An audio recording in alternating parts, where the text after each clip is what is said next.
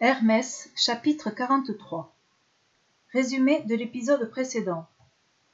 Héra a poursuivi une jeune femme nommée Io, dont Zeus était amoureux.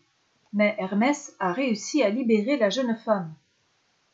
Allongé sur l'herbe, non loin de la porte secrète du palais, Hermès regardait le ciel. Il avait rendez-vous avec son père et se demandait bien vers quelle nouvelle aventure celui-ci allait encore l'amener. Une légère brise soufflait, et le jeune dieu observait avec plaisir la course des nuages. Il guettait leurs formes changeantes et moelleuses, imaginant mille histoires à partir d'un seul petit nuage. À cinq heures, Zeus poussa discrètement la porte. Elle permettait de sortir de l'Olympe sans être vu. Lorsque Zeus arriva, il était habillé de guenilles. Sans un mot, il tendit à Hermès des habits aussi déchirés et sales que les siens. Puis il lui fit signe de le suivre. Tous deux descendirent de l'Olympe. L'un des grands plaisirs de Zeus était de se déguiser en simple mortel et de partir se promener sur terre sans être reconnu. Il observait ainsi les hommes et jugeait leur manière d'être. Hermès adorait ces voyages. Vois-tu, mon fils, dit enfin le roi des dieux, Aujourd'hui, nous allons vérifier si les hommes sont accueillants les uns envers les autres, car il n'y a rien de plus important que l'hospitalité. Avec leurs habits sales et déchirés, avec leurs cheveux dépeignés et leurs pieds nus, Zeus et Hermès ressemblaient à de vrais mendiants. C'est donc ainsi déguisés qu'ils s'en allèrent frapper aux portes. La charité, s'il vous plaît, demandait Zeus d'une voix tremblante de vieillard.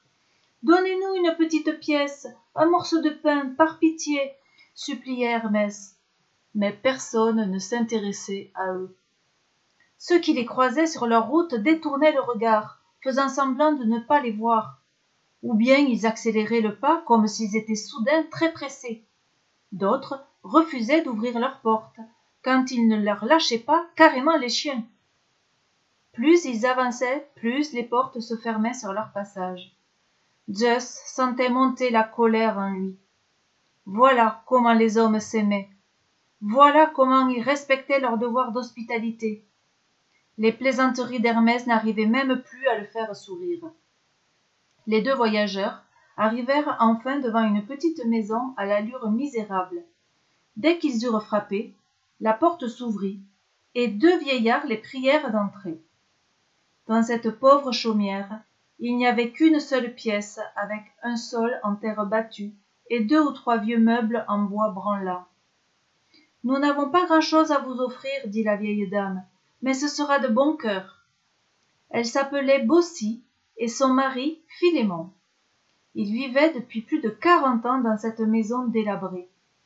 Zeus regardait la vieille dame s'activer raviver le feu mettre de l'eau à bouillir pour préparer une soupe Philémon avait cueilli un gros chou dans le jardin, et il le jeta dans la soupe. Puis il décrocha d'une poutre leur dernier morceau de lard et l'ajouta dans la marmite. L'un et l'autre n'avaient posé aucune question.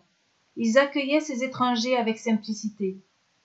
Bossi avait glissé un morceau de bois sous le pied de la table bancale et offert des couvertures à ses invités pour qu'ils se réchauffent.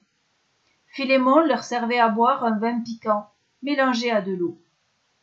La bonne odeur du chou et du lard se répandait dans l'air. Hum, Hermès en avait l'eau à la bouche. Il aimait bien l'ambroisie arrosée de nectar qui était servie à la table des dieux, mais le venu était peu varié. Aussi, Zeus et Hermès dévorèrent-ils avec appétit le modeste repas. Les deux petits vieux les regardaient manger, ravis, sans s'apercevoir que Philémon ne cessait de remplir les verres de ses invités, et que pourtant l'amphore de vin restait pleine. Enfin les vieillards découvrirent ce qui se passait. Ils en furent très effrayés. Mais Zeus se leva pour les rassurer. Ne craignez rien, je suis Zeus, le dieu des dieux, et voici mon fils, Hermès. Nous vous remercions pour votre bonté, et pour cela vous serez récompensés. Tandis qu'il parlait, la misérable chaumière se transformait peu à peu en un magnifique palais. Philémon et Baucis se tenaient par la main, ouvrant grands leurs yeux, tout cela vous appartient désormais, leur annonça Zeus. Demandez-moi ce que vous voudrez, et votre vœu sera exaucé. Alors Baucis dit d'une voix douce. Maître vénéré, nous sommes vieux à présent, et nous ne nous sommes jamais quittés. Notre souhait le plus cher est de mourir ensemble. Zeus regarda attendri ces vieux amoureux. Il accepta sans hésitation. Les autres hommes connaîtront bientôt les fruits de ma colère pour leur égoïsme, mais vous, soyez heureux. Plus tard, au cours de ses nombreux voyages, Hermès s'arrêta souvent pour saluer le vieux couple. Un jour, alors qu'il passait les voir, il ne les trouva pas dans la maison, mais, sur le seuil de la porte, un arbre étrange avait poussé.